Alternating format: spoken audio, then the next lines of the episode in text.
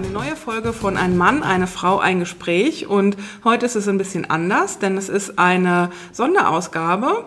Ähm, ich sitze hier oder wir sitzen hier als zwei Frauen, ein Mann und das Watt.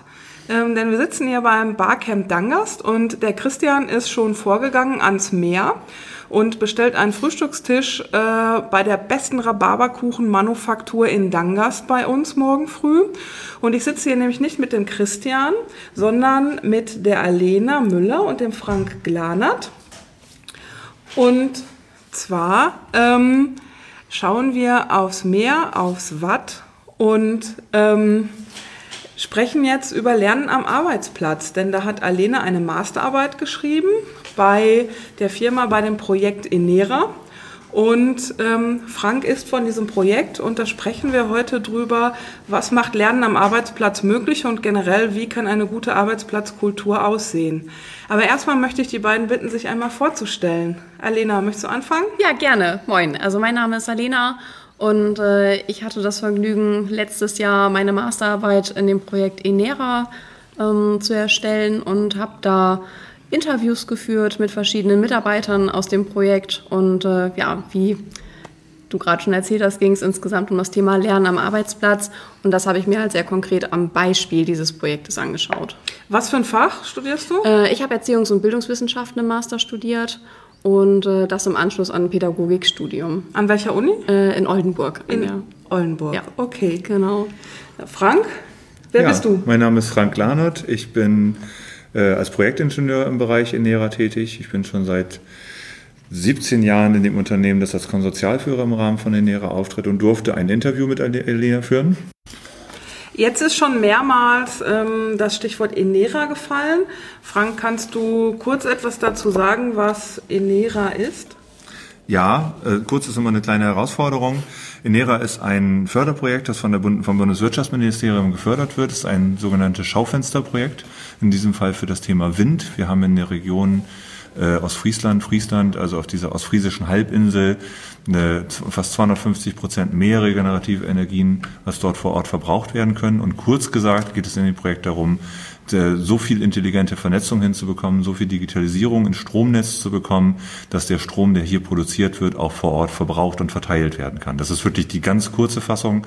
Die Langfassung wird allein dadurch deutlich, dass sich dort 33 Partner zusammengefunden haben, um in vier Jahren dieses Projekt äh, zu stemmen. Und es geht nicht nur um, um die Intelligenz im Stromnetz, sondern wirklich auch um das Handeln der Daten, die dabei entstehen und das Abbilden eines Marktes. Also es ist wirklich ein hochkomplexes äh, Projekt, an dem sehr viele Fachleute mitarbeiten. Also ein Innovationsprojekt? Ja, ein Demonstrationsvorhaben. Also man würde immer, wir grenzen uns immer so ein bisschen ab zum klassischen Forschungsvorhaben, ja. das ja vor allen Dingen einen Erkenntnisgewinn bringen soll. Hier geht es auch um einen Erkenntnisgewinn, aber innerhalb der vier Jahre soll tatsächlich etwas so umgesetzt werden, dass man einen Wirkungsnachweis auch demonstriert. Also es geht ums Machen. Es geht ums Machen und die meisten Partner, äh, diese 33 Partner sind eben nicht Forschungseinrichtungen, sondern klassisch Industrieunternehmen, Energieversorgungsunternehmen, Unternehmen, aber auch äh, kleinere Unternehmen, die in die operative Umsetzung gehen. Jetzt sprechen wir über Lernen am Arbeitsplatz und wir werden auch gleich darüber sprechen, wie die Arbeitsplätze bei Enera aussehen. Ähm, das ist nämlich ein Open Space. Kurz noch so ein paar Rahmenbedingungen. Wie viele Leute arbeiten denn da? In dem Open Space arbeiten zurzeit gut 40 Leute. Das ist mal gewachsen. Das waren auch mal deutlich weniger. Also der der Raum wird nicht nur durch diese, also beziehungsweise es gibt auch noch andere Räume, die wir nutzen, aber das ist so der Kernbereich, der normalerweise ursprünglich für 20, 25 Leute vorgesehen war. Das heißt, wir platzen auch manchmal aus allen Nähten. Und das ist in Oldenburg oder wo das ist das? Das ist in Oldenburg, ja, in der Hauptverwaltung der EWE. E. Das ist, äh, EWE e ist auch der Konsortialführer in diesem Konsortium und äh, ich muss auch dazu sagen, wir sind so ein bisschen wie die Jungfrau zum Kinde gekommen. Das, das Konzept war tatsächlich, ein Großraumbüro zu gestalten als neue Arbeitsmethode. Und das, was hier passiert ist, ist einfach, dass, dass die Projektleitung dann gefragt hat, wie wollen wir es denn gestalten. Darum sieht der Raum so aus, wie er aussieht. Ansonsten wäre es wahrscheinlich ein ganz klassisches Großraumbüro geworden und würde sich nicht Open Space schimpfen und würde auch nicht so aussehen. Das heißt, das ging schon auch von der Führung aus, dass die gesagt hat, so, wir wollen jetzt auch mal eine neue Arbeitsform hier ausprobieren, die ein bisschen von dem dem oder ein bisschen ganz stark wahrscheinlich von dem weggeht, was da bei EWE e sonst oder wie, die, wie das bei EWE e sonst so gestaltet ist. Ja, es ist insgesamt so, dass bei Enera das, das ähm, Thema neues Arbeiten, neues Denken, ungewöhnliche Wege beschreiten angelegt ist. Und ähm, dass auch jeder Mitarbeiter, der dort in dem im Projekt ist, äh, für sich entwickeln soll und, und auch aufgefordert ist, sich selber zu entwickeln. Das ist also an, angelegt im Projekt. Und diese räumliche Gestaltung, die resultiert im Grunde daraus. Also der Raum sieht deswegen so aus, weil genau diese Leute auf diese Art und Weise zusammenarbeiten und auch gefragt wurden, wie der Raum aussehen soll. Mhm. So, das heißt, da ist nicht äh, Form follows Function, wo man sagt, so wir haben Open Space äh, geschaffen und äh, die Leute sind jetzt alle total kreativ, weil es diesen Open Space gibt, sondern es ist so eine ungewöhnliche Mischung von Menschen, die da zusammengekommen ist, die das Projekt auch wuppen, dass der Raum sich sozusagen so ausgestaltet hat. Und ein ganz wesentlicher Punkt für uns ist auch tatsächlich das Thema Thought Leadership, dass, dass jeder auch in seinem Bereich sozusagen ein Alleinstellungsmerkmal auch für sich allein entwickelt, also auch in seiner Profession, die er da vorantreibt. Also das heißt, ihr habt nicht einfach gesagt, so, wir machen jetzt so ein Open Space und stellen da mal so einen Kickertisch rein und dann, dann sind alle kreativ, sondern da steckt dann auch eine Haltung hinter. Ja. Auf die würde ich gleich nochmal kommen. Ich würde äh, gerne mit der Alena sprechen und ein bisschen weiter vorne anfangen, denn du hast dich ja auch theoretisch mit dem Thema beschäftigt. Ähm, und hast auch untersucht, was überhaupt Lernförderlichkeit ist. Also lernt, was, wie fördert man am besten Lernen in einem Unternehmen? Und da gibt es auch ja, Studien zu. Was ist Lernförderlichkeit? Wie ist das definiert? Und was muss ein Unternehmen machen? Und macht Inera das gut oder macht Inera das schlecht? Mhm. Also insgesamt äh, hieß mein Thema ja ganz exakt über das Erleben des individuellen Lernens im beruflichen Kontext und das am Beispiel von Inera. Und die Forschungsfrage, die ich da verfolgt habe, ähm, lautete, wie erleben diese Mitarbeiter, die ich da befragt habe, tatsächlich dieses individuelle und informelle Lernen? Also es ging um das subjektive Empfinden der Leute. Richtig, genau. Also das vielleicht nochmal ist ganz wichtig an der Position auch zu sagen. Das heißt, die Ergebnisse, die da auch am Ende bei rauskamen, sind jetzt nicht unbedingt äh, auszulegen, tatsächlich auf das gesamte Projekt. Also man kann schon ähm, daraus ziehen, wie es wahrscheinlich auch auf das ganze Projekt umzumünzen ist. Dennoch muss man hier halt betonen, es gab nur vier Interviews halt mit ähm, verschiedenen Personen, aber die Ergebnisse, die daraus gezogen wurden, waren tatsächlich in der Übereinstimmung der Interviewinhalte sehr, sehr prägnant. Also das heißt, du hast mit vier Leuten qualitative Interviews geführt, genau. hast die dann ausgewertet und wir sitzen jetzt hier, um die Ergebnisse zu besprechen und um die auch mit Frank hier abzugleichen. Denn äh, Frank arbeitet ja auch äh, in diesem Open Space. Ähm, ja, was sagt denn so die Forschung zum Thema ähm, Lernförderlichkeit? Äh, in was untergliedert sich das auch? Mhm.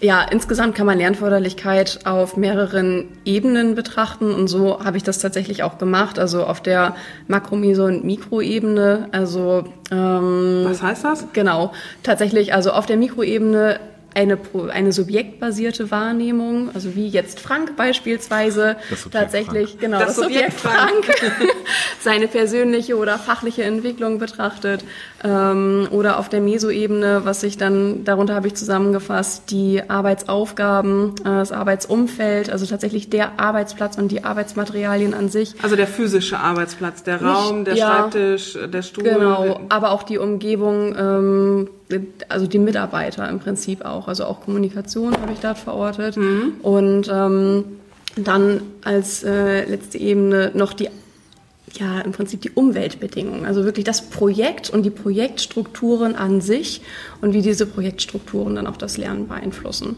Ja, jetzt haben wir schon das bisschen angerissen, die räumliche Gestaltung, ein Open Space, das heißt ein ganz offenes Büro ohne, ohne Wände. Und Frank, du hast gesagt, ja, die Leute sollten sich dann selber, ähm, sollten selber ausdiskutieren, wie das für sie aussehen muss. Wie sieht's denn jetzt aus? Also es ist nicht so, dass es gar keine Wände gibt. Es gibt schon eine räumliche, eine räumliche Gestaltung, im Grunde einen zentralen Bereich, der wahrscheinlich auch mehr oder weniger statisch also statisch im Sinne von Gebäude statisch hergegeben ist. Ähm, da gibt es dann auch, auch Rückzugsbereiche, vielleicht fange ich mal mit denen an. Es gibt also auch ein, eine Bibliothek, einen Ruheraum, da steht auch der Tischkicker drin. Gibt es so einen gewissen Nutzungskonflikt, insofern, dass wenn, wenn dann Ruhe gesucht wird, kann ich da nicht Tischkickern, aber das Tischkickern, das stört dann auch niemand anders, wenn dann tatsächlich gespielt wird. Ja. Und äh, auch der Küchenbereich ist so ein bisschen zurückgezogen äh, in, in diesen äh, Kernbereich sozusagen. Aber das, der äußere Bereich, der fast kreisrund angelegt ist, obwohl es eigentlich ein eckiger Raum ist, äh, gibt es so, so einen Rundlauf, in dem frei zugängliche Schreibtische einerseits stehen, aber auch so eine Wiese, die tatsächlich auch als Wiese gestaltet ist, wo man mit, mit äh, Deckchairs und mit äh, Sitzsäcken arbeiten Eine kann. echte Wiese oder Kunstrasen? Das ist so ein, so ein, es ist ein Teppich, es ist ein grüner Teppich. Ah, okay. Aber es sieht tatsächlich, also was, was den meisten auch ähm, den Atem stocken lässt, ist tatsächlich die, die Gestaltung der Akustikdecke. Das sind so Wolken, die unter der Decke hängen in unterschiedlicher Höhe, die auch wirklich dazu führen, dass wenn man sich dort unterhält, dass es ähm, auch für andere Bereiche, die den Open Space ausmachen, dann nicht mehr wahrnehmbar ist. Ähm, ja, da gibt es groß, es gibt große gestaltbare Wände auch, ganz kleine äh, Besprechungsräume insofern, dass die mit Glas abgetrennt sind. Das heißt, auch dieser offene Charakter wird dadurch nicht unterbrochen. Ähm, aber auch diese Besprechungsräume, die spiegeln das wieder, wie wir auch arbeiten. Wenn wir uns zusammensetzen, tun wir das in aller Regel sehr kurz. Ähm, und darum sind da auch keine Sitzmöbel, in denen man dreistündige Sitzungen sozusagen, da würden wir uns dann in andere Besprechungsräume zurückziehen. Das ist wirklich nur, dass man nicht ewig weit weg muss und trotzdem einen kleinen, zwar gestalterisch offenen Bereich hat, aber einen kleinen Raum hat, wo man sich mal eben für eine Besprechung zurückziehen kann. Könnte ich diese Besprechungsräume auch ähm, einzeln nutzen, wenn jetzt die Bibliothek zum Beispiel voll ist, oder kann ich mich da zurückziehen, oder ist das wirklich nur als Besprechungsraum gedacht? Das ist, es gibt keine Vorfestlegung, was wie genutzt werden muss. Ja. Also es gibt tatsächlich, ähm, ist das dem, dem freien Spiel der Kräfte ein Stück weit überlassen, wer sich wohin zurückzieht. Dieser Besprechungsraum ist aber über den Kalender auch buchbar. Das heißt, da finden dann auch so kurzzeitige Besprechungen statt. Ähm, aber wenn der frei ist, dann setze ich mich dahin und telefoniere beispielsweise oder äh, setze mich mit zwei, drei Leuten zusammen, wenn ich nicht unmittelbar im Open Space das besprechen will. Also ihr habt da praktisch äh, eine Landschaft aufgebaut mit in der Mitte einer Wiese, Mhm. dann so schallschluckende Wolken oben drüber und drumherum ist ein Rundlauf, wo die Leute dann an ihren, ihren Schreibtischen sitzen. Genau. Ähm, Alena, du hast die Leute nach ihrem subjektiven Empfinden gefragt. Was haben die gesagt zu dieser räumlichen Gestaltung?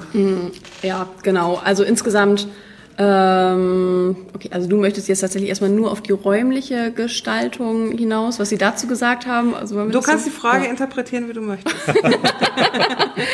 Genau.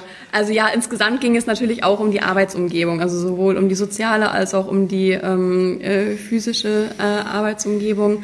Und zu diesen räumlichen Gestaltungen wurde tatsächlich gesagt, dass gerade diese Offenheit des Raumes und die dadurch zugelassene Kommunikation oder auch eine, die ermöglichte Kommunikation als besonders lernförderlich erlebt wird. Also das Lernen von anderen, mit anderen, der gemeinsame Austausch, ähm, und äh, auch das Zusammentreffen von ganz verschiedenen Personen, wie es halt bei Inera möglich ist, weil es so ein äh, sehr, sehr äh, heterogenes Team ist, wird da als besonders ja, fruchtbar erlebt. Hat sich, hat sich denn einer beschwert, dass er sagt, ich habe da nicht genug meine Ruhe oder ich möchte lieber im Stillen arbeiten? Nee, überhaupt nicht, da das Konzept dieses Raumes auch beinhaltet, dass jederzeit jeder die Möglichkeit hat, sich zurückzuziehen in stille Räumlichkeiten, wenn das gewünscht ist. Deswegen ist es auch mehr als ein Großraumbüro. Denn dieses Gefühl könnte man durchaus auch haben, wenn man durch Inera läuft, denn ähm, es ist ja ein, ein großer Raum, in dem viele Schreibtische stehen, aber durch diese Besonderheit, dass es auch nochmal Räume gibt zum Zurückziehen, ähm, oder ähm, die Möglichkeit, halt auch diesen schallisolierenden ähm, Kopfhörer. Kopfhörer. aufzusetzen, hat man im Prinzip immer die Möglichkeit. Okay, sich jeder. Mitarbeiter hat auch so einen schallisolierenden Ja. Genau, Kopfhörer. Ah, ja. Ich habe auch irgendwas Ja. von Gehirnen gehört. Haben wir Ja, auch alle. Jeder bringt sein Gehirn mit, aber jeder kann auch sein Gehirn irgendwie an den Rechner klemmen, oder wie war Ja, das? das, das ist tatsächlich eine, ein Ausfuß gewesen. So so ein großer Raum setzt natürlich oder bringt natürlich auch eine soziale Interaktion mit sich, die ich in geschlossenen Räumen nicht habe. Das heißt, wenn jemand sehr laut telefoniert, dann kriegen das unter Umständen die anderen auch bei einer guten Schallisolierung mit. Manche, du hast ja nun wirklich auch nur mit Einzelnen gesprochen, manche haben dann tatsächlich auch den Wunsch, einen festen Arbeitsplatz regelmäßig zu beziehen oder sich halt in ihre Arbeit zu vertiefen. Was, also da sind einfach unterschiedliche Arbeitskonzepte dahinter. Und hat sich sehr schnell rauskristallisiert, dass man ja gar nicht erkennen kann, will der jetzt in Ruhe arbeiten oder ist der ansprechbar? Und da haben wir einfach mit einem 3D-Drucker, über den wir verfügen, wir haben auch so ein, so ein Tech-Lab, das wir da integriert haben, also einen offenen Arbeitsbereich, wo auch wirklich gelötet und 3D gedruckt wird. Da haben wir gesagt, okay, dann, dann gibt es halt zwei kleine Bauteile und das eine ist ein grünes offenes Ohr. Das kann ich mir an den Bildschirm klippen. Wenn das zu sehen ist, dann ist derjenige ansprechbar. Ist Das klemmt dann so an dem Monitor dran oder Monitor, drauf. gut Ja. sichtbar. Oder ich habe halt ein kleines Gehirn, ein oranges, das deutlich signalisiert, ich bin hier gerade konzentriert, ich habe nicht zum Scherz meine Kopfhörer auf. Und bin, sehe sie sehr vertieft aus, sondern es ist keine gute Idee, mich anzusprechen. So, und das, ähm, das klappt in aller Regel auch ganz da gut. Da halten sich die Leute auch dran? Naja, es ist halt so, dass es auch ein Lernprozess. Ich will gar nicht in Abrede stellen, ich gerade ich bin relativ renitent, was das angeht. Mir musste man, ich hab, bin dreimal irgendwie auf den Poller gelaufen bei einer Kollegin, die mich dann sehr unsanft darauf hingewiesen hat, dass dieses Gehirn auf ihrem Rechner auch eine Funktion hat, aber auch selbst ich habe das gelernt. Und äh, ich habe es sogar selber letztens benutzt, aber relativ erfolglos. Also da war, da, da war dann die Umgebung für dich auch? Ja, auch das habe ich gelernt. Naja, es ist halt tatsächlich auch so, ähm, die Frage taucht ja vorhin auch in der Session auf, ist das übertragbar? Und ähm, es ist ein Verhandlungsprozess. Also es ist auch ein Verhandlungsprozess, wie viele Sachen irgendwo rumliegen dürfen. Ähm, manche hatten, hatten äh, hohes Bedürfnis an, an Ordnung und Sauberkeit und andere sagen, naja, für mich ist es auch noch ordentlich, wenn ich meine ganzen Sachen auf meinen Rollcontainer lege. Und das ist ein, wie in der WG auch, ist das ein Verhandlungsprozess und den handeln wir auch aus. Und, und selbst das Verhandeln der, der Regeln ist manchmal mühselig. Und ähm, da muss man sich auch disziplinieren und sagen, okay, mir ist das Verhandeln der Regel nicht so wichtig, aber damit wir alle zusammen in diesem Großraumbüro also vernünftig arbeiten können, müssen wir uns auch zusammensetzen und die Regeln vielleicht neu gestalten. Es gibt auch sowas wie einen Küchendienst. Also dadurch, dass wir eben einen sehr weitläufigen Raum haben, müssen wir auch selber dafür Sorge tragen, dass beispielsweise an einem, an einem Montag und an einem Mittwochabend diese Deckchairs dann auch zur Seite geräumt werden oder die Nerf-Pfeile eingesammelt werden, weil sie sonst alle aufgesaugt werden. Also es ist so. Ne, Was für Pfeile? Diese, es gibt ja diese, diese kleinen Nerf-Pistolen, die gibt es bei uns im Büro auch. Und zwar auch nicht, weil das total hip ist, sich gegenseitig abzuschießen, sondern äh, weil es irgendwie, es hat sich irgendwie, die liegen rum, die liegen da rum und mancher greift dann dahin und, und reißt den anderen auch ein Stück weit aus dem Arbeitsalltag. Ach so, wenn ich jemanden ansprechen will, schieße ich einen, einen Gummipfeil auf ihn? Nee, das ist, hat nichts mit Ansprechen zu tun, das hat manchmal auch mit reinem Überschwang zu tun. Also es klingt jetzt alles, das klingt alles so, so spielerisch, aber wir haben letzt, ich war letztens tatsächlich Bier ernst auf einer wissenschaftlichen Konferenz, wo es um menschzentrierte Entwicklung ging. Und da kam auch das Thema auf, wie, wie integriere ich denn das Thema Bewegung in den Arbeitsalltag? So, und da wurde der Klassiker dann auch gewählt. Der, der Wissenschaftlerin war schon fast unangenehm, weil sie gesagt hat, das ist im Agenturalltag kennt man das ja, dass sie sich zum Tischfuß, zum Tischkickern verabreden. Und das ist eine Form der sozialen Interaktion. Ich hole den anderen aus seinem gewohnten Umfeld raus. Es ist auch eine, eine gewisse Art der, der Interaktion, dass die Mannschaften immer unterschiedlich sind. Da ist nicht viel Bewegung drin, aber ich bewege mich mindestens von meinem Arbeitsplatz weg. Und hier ist es eben auch so, durch diese, durch diese Plastikpistolen, die da rumliegen. Äh, manchmal hat man halt entweder nervigen Gedanken oder man, man hat eine spinnerte Idee und dann liegt diese, diese Pistole da rum und, und man guckt dann einfach, wen, wen kann ich denn jetzt eigentlich einen Pfeil in den Rücken schießen? Und damit, also ich, ich finde ich finde es ich finde es insofern gut, weil es tatsächlich so ein, so ein, so ein störendes Element ist. Und wenn ich, wenn man nicht ganz gerade intensiv arbeitet, kann es auch eben gut sein, diesen Rhythmus einmal zu unterbrechen.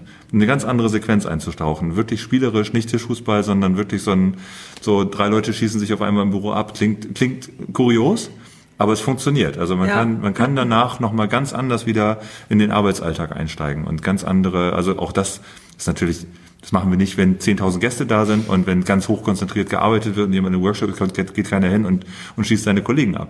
Aber ähm, im Arbeitsalltag, wenn das eben, wenn das möglich ist, dann ist das eine nette Unterbrechung, die eben auch in so einem Raum möglich ist. Das haben wir auch in geschlossenen Räumen gemacht. Aber jetzt kann ich mir vorstellen, dass vielleicht auch nicht jeder dahin passt in so eine Umgebung mit Gras, Wolken und wir schießen uns mal, äh, wir machen hier mal eben so ein kleines ähm, Duell.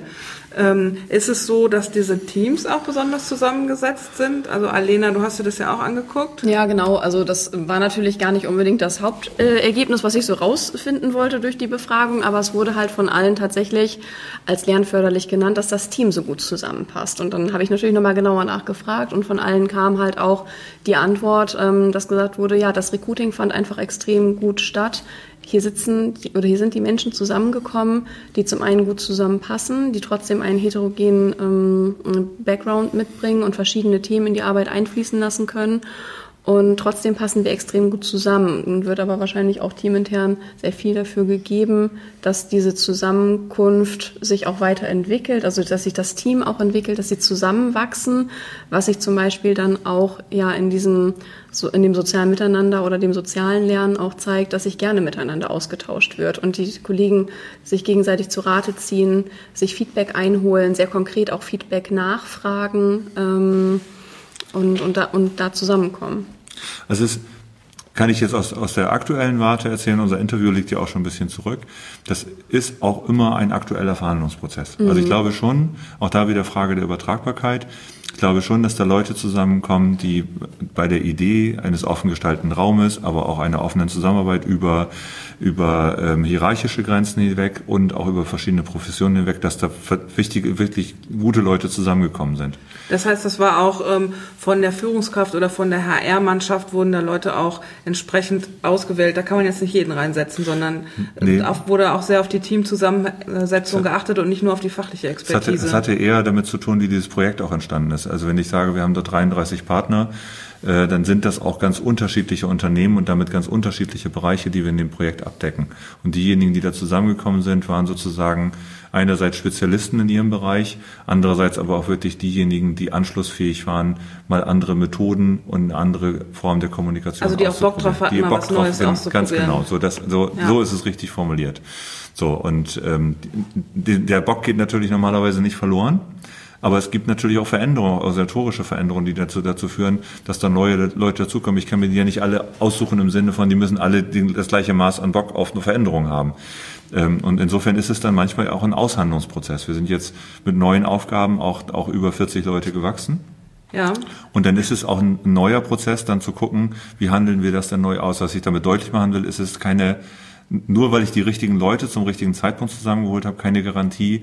Und wenn die dann toll kommunizieren, dass alles ganz toll ist. Sondern man muss dann gucken, was verändert sich gerade, was habe ich für, für was sind für Menschen in einem neuen, gewachsenen Team dazugekommen und wie gehe ich überhaupt mit einem gewachsenen Team um. Also es ist was ganz anderes, ganz anderes mit sechs, zwölf oder zwanzig Leuten zusammenzuarbeiten oder in einem Team mit 40 Leuten, mit denen ich allein ähm, sag ich mal, anthropologisch gar nicht so viel zu tun haben kann. Habt, ihr, da dann, habt ihr dann, dann Hierarchieebenen eingezogen? Hm. Also das passiert ja oft, wenn Unternehmen wachsen, dass dann äh, Ebenen eingezogen werden. Nein, wir haben genau diesen Aspekt der, der, ähm, der Teams, aber auch der, der Eigenentwicklung weiter aufrechterhalten. Und ich glaube, dass das auch ganz wichtig ist, dass jeder, jeder im Team und auch jedes Team für sich sozusagen auch Entwicklungsschritte geht und dass da auch flache Hierarchien gesetzt wird. Das ist sozusagen ausgemachtes, ausgemachte Sache.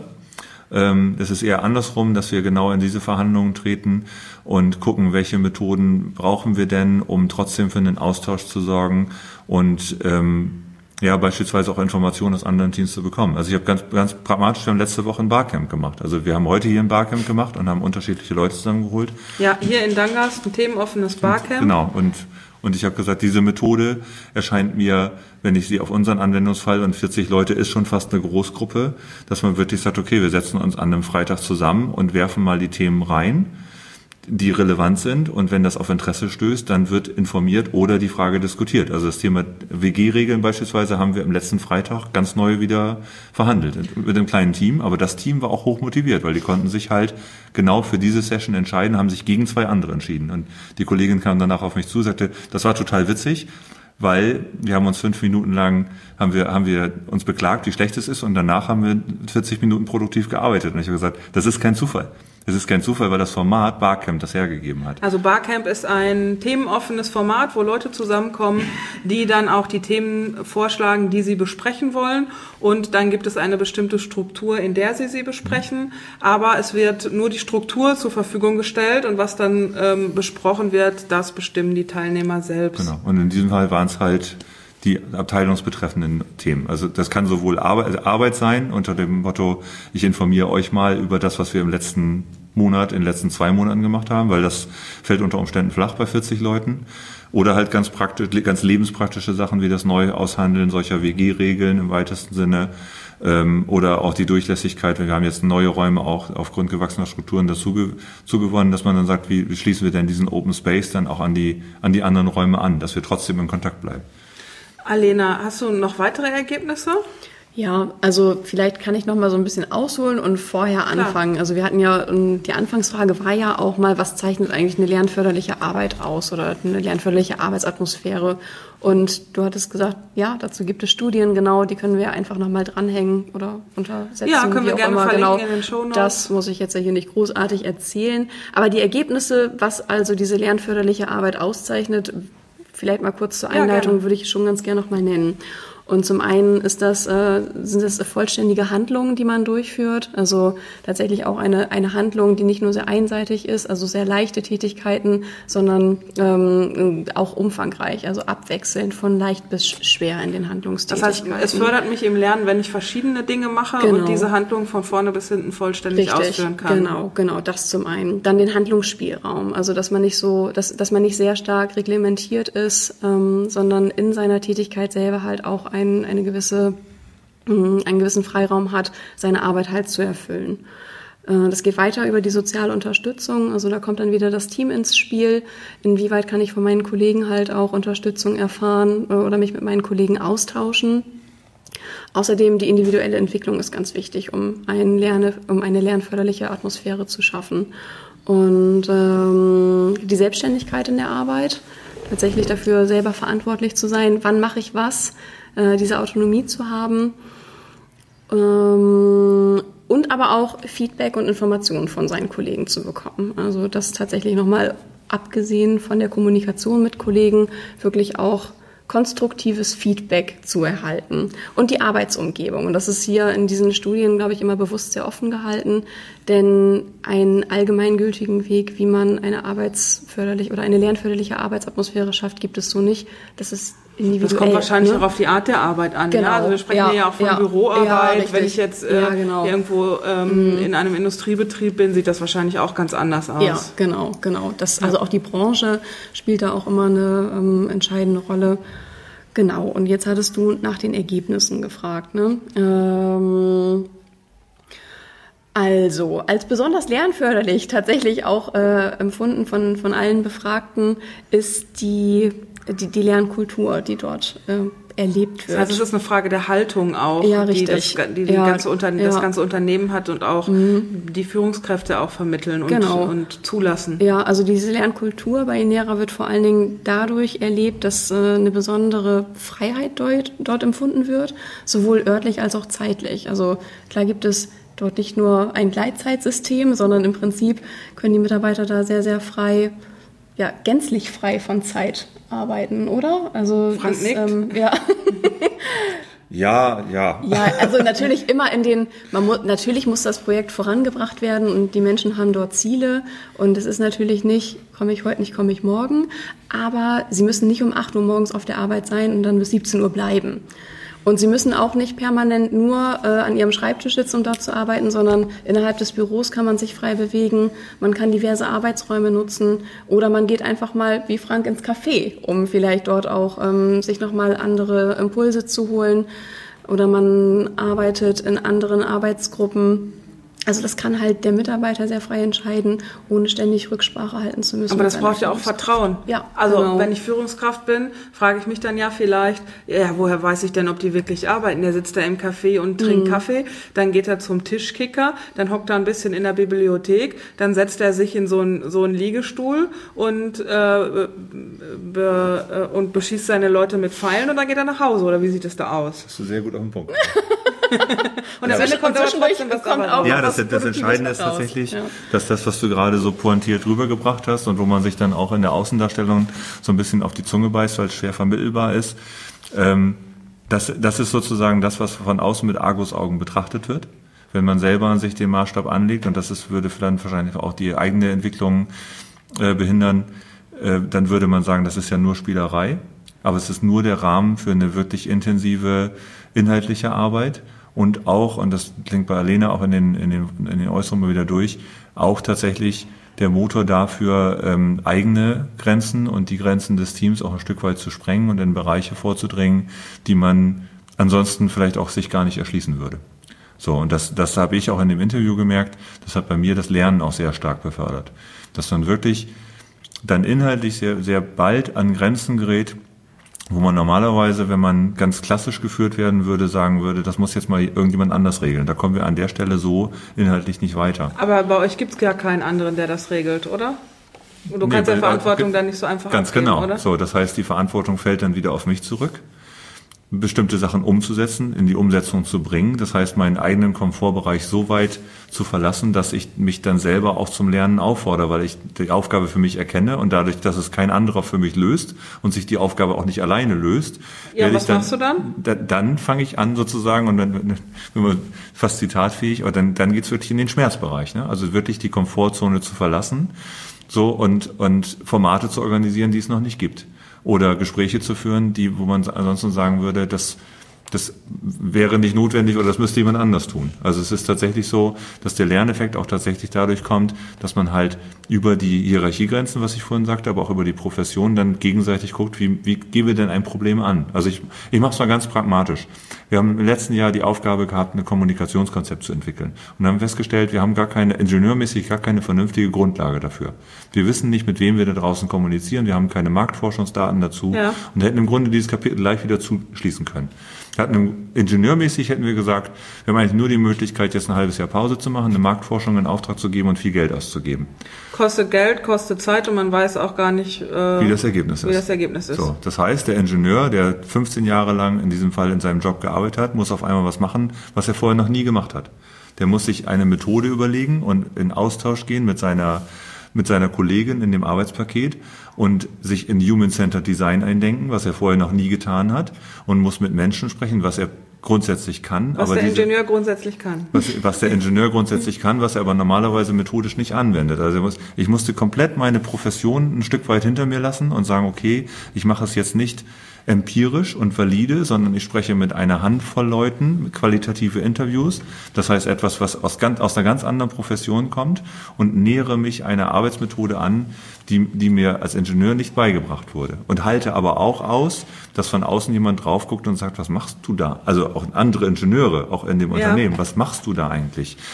Ähm, bis hin zu der Fragestellung oder bis hin zu der Tatsache, dass man dann auch in, in Workshops die, diese Arbeitsergebnisse so verdichtet, dass man dann nach diesem sogenannten Human-Centered Design Ansatz auch weiterkommt. So, und das ist das, wo man dann ganz viel lernt, wo, wo es gut ist, wenn man spielerisch aus diesem Lernprozess auch rausgeholt wird, weil mal jemand die Nerf Gun rausholt und einen abschießt. Ja. Oder wo es gut ist, das auch mal mit jemandem reflektieren zu können und zu sagen, ich habe da gerade ein wirkliches Problem. Und zwar nicht ein inhaltliches, das habe ich hinter mir gelassen. Ich werde keine Marktforschung beauftragen, aber ich habe das Problem, dass ich das Erlernte hinter mir lassen muss und was Neues lernen muss. Und dann trifft man jemanden, der sagt, das ging mir letzte Woche auch so, in einem ganz anderen Bereich. Und dann lerne ich von jemand anders, wie er mit dieser Problemstellung umgeht. Und dann ist es gut, wenn man einen, eine sehr ähm, ansprechende, eine sehr äh, sozial interaktive, eine sehr kommunikative Umgebung hat, weil man die eigenen Identifikationsgrenzen auch teilweise hinter sich lassen muss. Ähm, und dann ist dieser spielerische Aspekt, den du eben sehr gut pointiert auf den Punkt gebracht hast, der ist dann ganz weit weg. Und das ist das, wo sich ganz viele Menschen dann eben nicht drauf einlassen würden und vielleicht auch so ein Projekt äh, mit, mit, äh, mit, wehenden, mit wehenden Fahnen verlassen würden, weil sie mhm. sagen, das ist ja gar nicht das, was ich mal gelernt habe, das ist nicht das, was ich kann. Da muss ich ja alles neu denken und über den Haufen werfen. Und das machen wir teilweise täglich und wöchentlich, dass wir neue Sachen lernen müssen. Das heißt, es geht um deine persönliche Entwicklung, die auch so ein bisschen parallel zum Projekt verläuft. Ja, das, ich glaube, das ist, ich habe jetzt die anderen Interviewergebnisse ja nicht und auch die Arbeit noch nicht als Ganzes lesen können, aber ich kann mir gut vorstellen, dass das eben auch das Ergebnis über alle ähm, Interviewpartner war. Weil das, das kann auch, Alena sagen. Genau, weil es eben auch im Projekt so angelegt ist. Das ist das, was ich vorhin mit Thought Leadership meinte, dass jeder aufgefordert ist, seine persönliche Entwicklung auch ein Stück weit an dem Projekterfolg ja nicht, nicht auszurichten. Aber ich habe es auch damals in dem, in dem Gespräch so gesagt, bei mir verschwimmt das mittlerweile. Also ich merke, dass, dass meine persönliche Entwicklung sich sehr stark ähm, beschleunigt hat innerhalb dieses Projektes und dass auch der Lernerfolg sich damit sehr stark beschleunigt hat und ähm, nehme das auch als, als positiv im Verlauf des Projektes wahr. Gibt es da noch mehr zu, Alena, zu diesem Thema die persönliche Entwicklung auch innerhalb des Arbeitsplatzes? Hm. Also gerade bei Inera oder wenn ich äh, vorher mit dem Gedanken Lernen am Arbeitsplatz ähm, mich auseinandergesetzt hätte, hätte ich gedacht, dass vor allem die fachliche Entwicklung für die Person dort total wichtig ist und dass man sich natürlich fachlich entwickelt am Arbeitsplatz. Und ähm, die Ergebnisse tatsächlich von den Interviews zeigten jetzt ähm, ein relativ anderes Bild, denn den Personen, die ich dort befragt hatte, war vor allem die persönliche Entwicklung sehr, sehr wichtig und die haben sich mit ihrer persönlichen Entwicklung sehr, sehr stark befasst. Immer im Kontext trotzdem mit, mit ihrer Arbeit zusammen. Also es war nie getrennt. Es war äh, immer eine Symbiose. Und ähm, alle haben auch gesagt, ja, wenn ich mich selber entwickle, kann ich dadurch auch das Projekt weiterbringen. Und wenn das äh, Projekt sich weiterentwickelt, kann ich als Person für, für, meine persönliche Entwicklung daraus wieder was mitnehmen. Und das fand ich schon ziemlich spannend. Und ähm, das hatte ich so auch nicht unbedingt erwartet. Es ist aber auch nicht unfachlich. Also nee. es ist vor allen Dingen ja, nicht, also es macht für mich dieses, ich kann das ja nur aus der eigenen Warte beurteilen, es ist eben nicht eindimensional. Mhm. Normalerweise würde man von einem Ingenieur erwarten, dass er sich in seinem Fach weiterentwickelt. So, hier war jetzt die Aufgabenstellung, ich habe es ja versucht, an einem sehr pragmatischen Beispiel deutlich zu machen, eine andere Arbeitsmethode aus einer ganz anderen Disziplin zu adaptieren ja. und sich da reinzudenken. Der Erfolg war, äh, dass ich, ich würde jetzt nie behaupten, dass ich Human-Centered Design Experte bin. Aber ich habe letztens einen Vortrag gehalten, äh, genau in diesem Kontext, einer, einer wissenschaftlichen und praktisch angelegten Human-Centered Design Konferenz. Kannst du noch mal kurz sagen, was Human-Centered Design ist? ist? Human-Centered Design ist im, in, auf Deutsch übersetzt menschzentrierte Entwicklung. Das ist ein, ein Ansatz, der vor allen Dingen aus der, aus dem, ähm, aus der äh, IT-Entwicklung kommt. Und man sagt, ich, wenn ich, wenn ich äh, Nutzungskontexte verstehe, dann kann ich für die Menschen ganz andere Anwendungen, vielleicht auch ganz andere Hardware entwickeln. Also sehr nah an den Bedürfnissen ja, des Anwenders. Dann genau, also man, man, man entwickelt sozusagen auf Basis eben nicht einer repräsentativen äh, Kohorte Anwendung und macht auch die Einbindung der Nutzer nicht ganz am Ende, sondern ruht sich von Anfang an Nutzerfeedback ein. Deswegen hast du auch da die Interviews geführt mhm. ähm, bei dir, also auch sehr human-centered, also genau. nah am Menschen, ja. um dann Ergebnisse zu bekommen, mit denen du dann weitergearbeitet hast. Genau, und im weiteren Verlauf, also jetzt beispielsweise, wenn wir an, an Hardwareentwicklung denken, da geht es um ein sogenanntes Interface der Energie, dann haben wir auch dafür erst ganz schnell Prototypen entwickelt und wieder mit Menschen verprobt. Also sehr agiles Vorgehen, ja. ähm, wo, ihr, wo ihr Leute gefragt habt, dann habt oder ihr habt Prototypen entwickelt, habt äh, die sofort äh, getestet und zwar jetzt nicht selbst, der Ingenieur hat es mal dem Kollegen gegeben, sondern der gleich dann mal wieder mit echten hat, Anwendern. sondern mit echten Anwendern, die dann vielleicht äh, gesagt haben, äh, was ist denn das da oben rechts, das verstehe ich nicht. Ganz genau. So, und das ist, das ist halt nicht das, was der, der klassische Ingenieur jemals getan hätte. Das heißt, auf seiner fachlichen Ebene hat er sich sozusagen null weiter bewegt. Auf der persönlichen Ebene, dadurch, dass er in eine ganz andere Profession eintauchen durfte, hat er sich natürlich maximal bewegt. So, und von daher ist immer die Frage, wie bewerte ich einen Lernprozess? Bewerte ich ihn anhand der ursprünglich mal gewählten Profession? Oder bewerte ich ihn an der, anhand der persönlichen Entwicklung? Und dann ist es eben nicht, nicht weniger fachlich, es ist nur ein komplett anderes Fach. Und für mich war es wirklich jetzt gerade vor einem, vor einem guten Monat habe ich halt das, die Arbeit vorgestellt auf einer, auf einer, auf einer Fachkonferenz und konnte da ganz entgegen meiner ursprünglichen Profession nicht nur Rede und Antwort stehen, sondern tatsächlich auch einen für die anwesend, für das anwesende Publikum einen bemerkenswerten Arbeitsfortschritt dokumentieren. Und äh, das ist für mich der eigentliche Lernerfolg. Nicht, nicht, dass ich als Ingenieur besser geworden bin, sondern dass ich in einer anderen Profession mir neues Know-how angeeignet habe. Ja, Alena hat hier noch so ein paar Sachen, äh, so ein paar Seiten offen. Blättert, Ach so. blättert ah, ja, ich, hab, ich, ich, blätter währenddessen und äh, genau, ich habe jetzt hier gerade auch noch mal einen Satz gelesen und ähm, grundsätzlich bedingt sich das am Ende dann auch ganz schön, was äh, Frank jetzt gesagt hat, denn am Ende ist es so, dass lernförderlich erlebte Arbeitsplätze, denn es geht ja hier auch immer um das Empfinden äh, dieses, dieser Lernförderlichkeit, auch wieder einen direkten Einfluss halt auf die Persönlichkeitsbildung hat. Und erlebe ich also mein Umfeld als lernförderlich, entwickle ich mich also mehr oder weniger auch recht automatisch dann wieder in die Richtung. Und das empfinden Und die Leute als positiv, wenn sie sich persönlich weiterentwickeln können. Bei Inera ist das auf jeden Fall der Fall. Ja, also ob das jetzt bestimmt auch in anderen Situationen ist es sicherlich auch der Fall, aber bei Inera stach das halt ganz besonders in den Äußerungen heraus, dass ähm, naja, wenn, ich weiß nicht, vielleicht geht's den Leuten da draußen ein bisschen anders, dass man vielleicht sagt, ich bilde mich halt in meiner Freizeit weiter, denn mir ist meine persönliche Entwicklung wichtig. Für mich persönlich.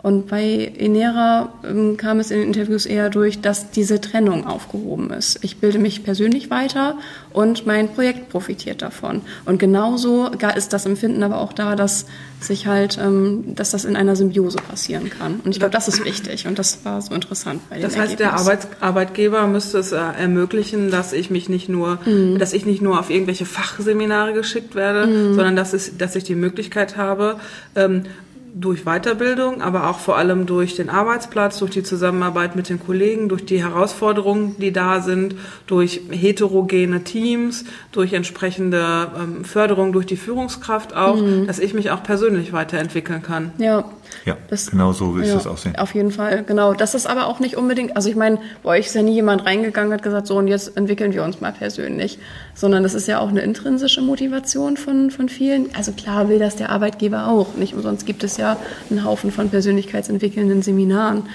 Ähm, aber es ist da halt auch, es ist aus der Situation heraus entstanden oder aus dem Projekt heraus entstanden. Also es ist tatsächlich in der etwas, Konstellation, ja. so wie sie dort halt vorgefunden ja. wird. Ja. Ich habe, ähm, wir kommen so langsam hier zum Ende. Eine Frage habe ich da noch.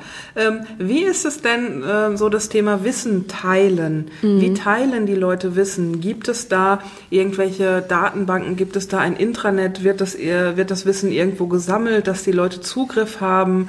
Ähm, wie werden neue Mitarbeiter eingebunden? Mhm. Also das ist so meine erste Frage. Gibt es da irgendwo eine Datenbank, mit der die Leute arbeiten und was empfinden die Leute da als gut und hilfreich? Ich würde, glaube ich, auf der Kulturebene antworten wollen, äh, denn also die Personen, die ich dort befragt habe, teilen ihr Wissen sehr, sehr gerne. Das ist ja auch nicht unbedingt selbstverständlich. Ja. Ähm, und ähm, das ist aber, glaube ich, nicht unbedingt so, dass ihr alles aufschreibt. Ne? Also viel wird halt einfach auch kommuniziert. Das ist ja auch eins der Ergebnisse, das, das am heißt, meisten es geht gelernt ums miteinander reden. Ums miteinander reden, genau. Also in der Kaffeeküche sich auch gegenseitig befruchten mit Ideen, oh. äh, Wissen, Wissen zu teilen. Und ich glaube, in so einem Projekt ist das immer eine ganz, ganz große Herausforderung, alles, was man so rausgefunden hat, auch irgendwie zu dokumentieren, weil es viel Zeit kostet. Ähm, ja, aber schön ist ja schon mal, dass sich dort Menschen getroffen haben, die ihr Wissen gerne teilen möchten. Das ist auch nicht immer selbstverständlich. Also ich habe festgestellt, gerade in den letzten Monaten, als wir selber im Team auch nochmal Zuwachs gekriegt haben, dass es vor allen Dingen übers Machen geht.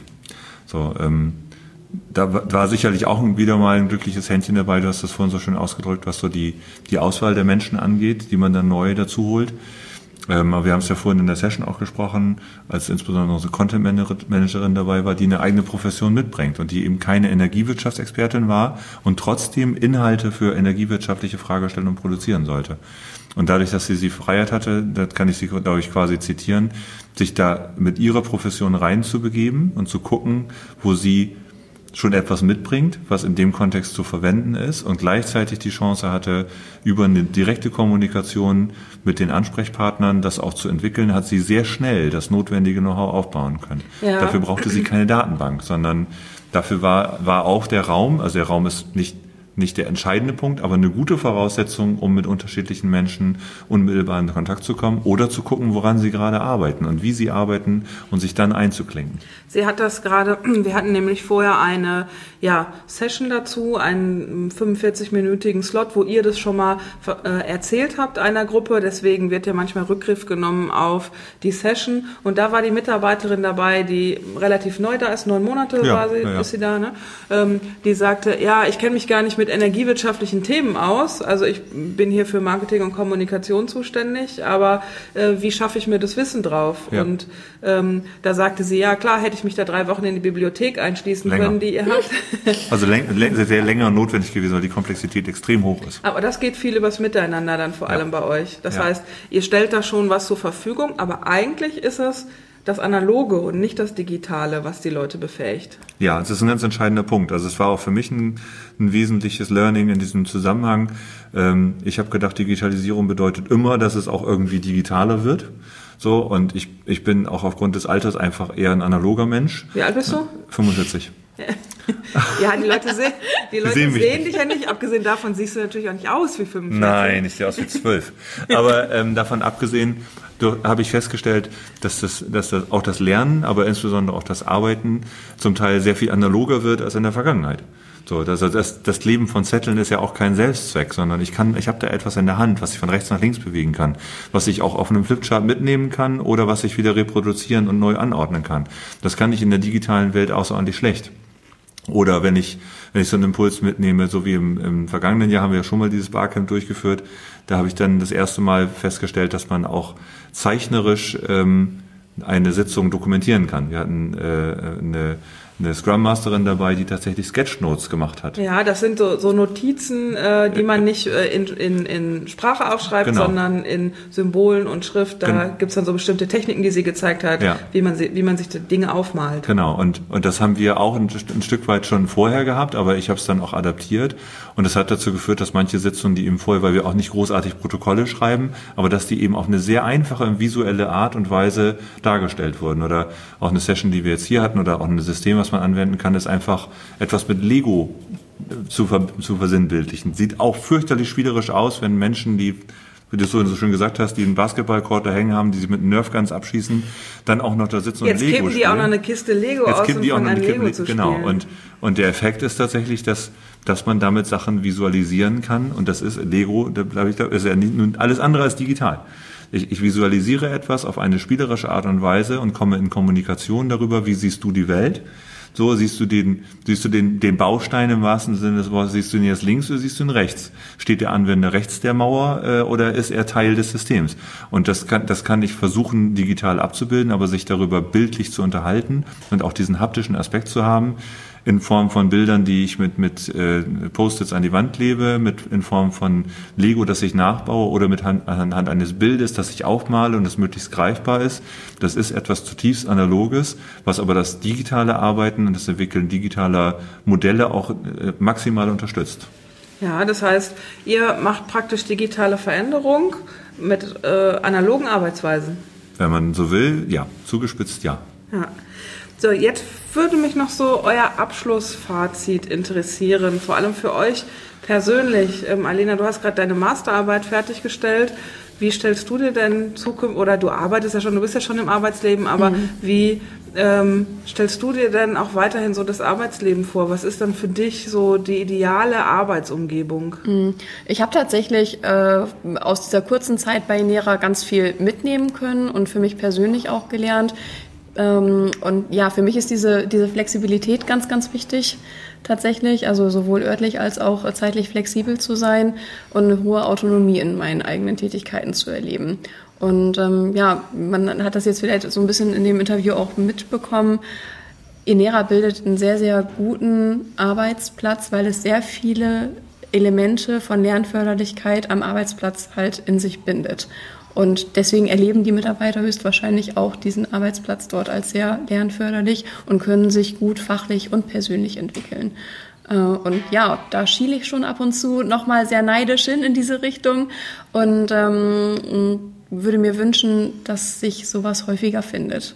Auch diese starke mh, Unterstützung der Führungskräfte hinsichtlich der Autonomie und die Befähigung der Mitarbeiter, auch einfach sie mal machen zu lassen. Und dieses einfach mal machen ist tatsächlich das Zitat auch meiner, oder das Zitat meiner Masterarbeit und auch von Inera, glaube ich, sich einfach mal zu trauen, die Komfortzone zu verlassen, einfach mal auszuprobieren, Trial and Error, Fehler zu machen, aus Fehlern zu lernen.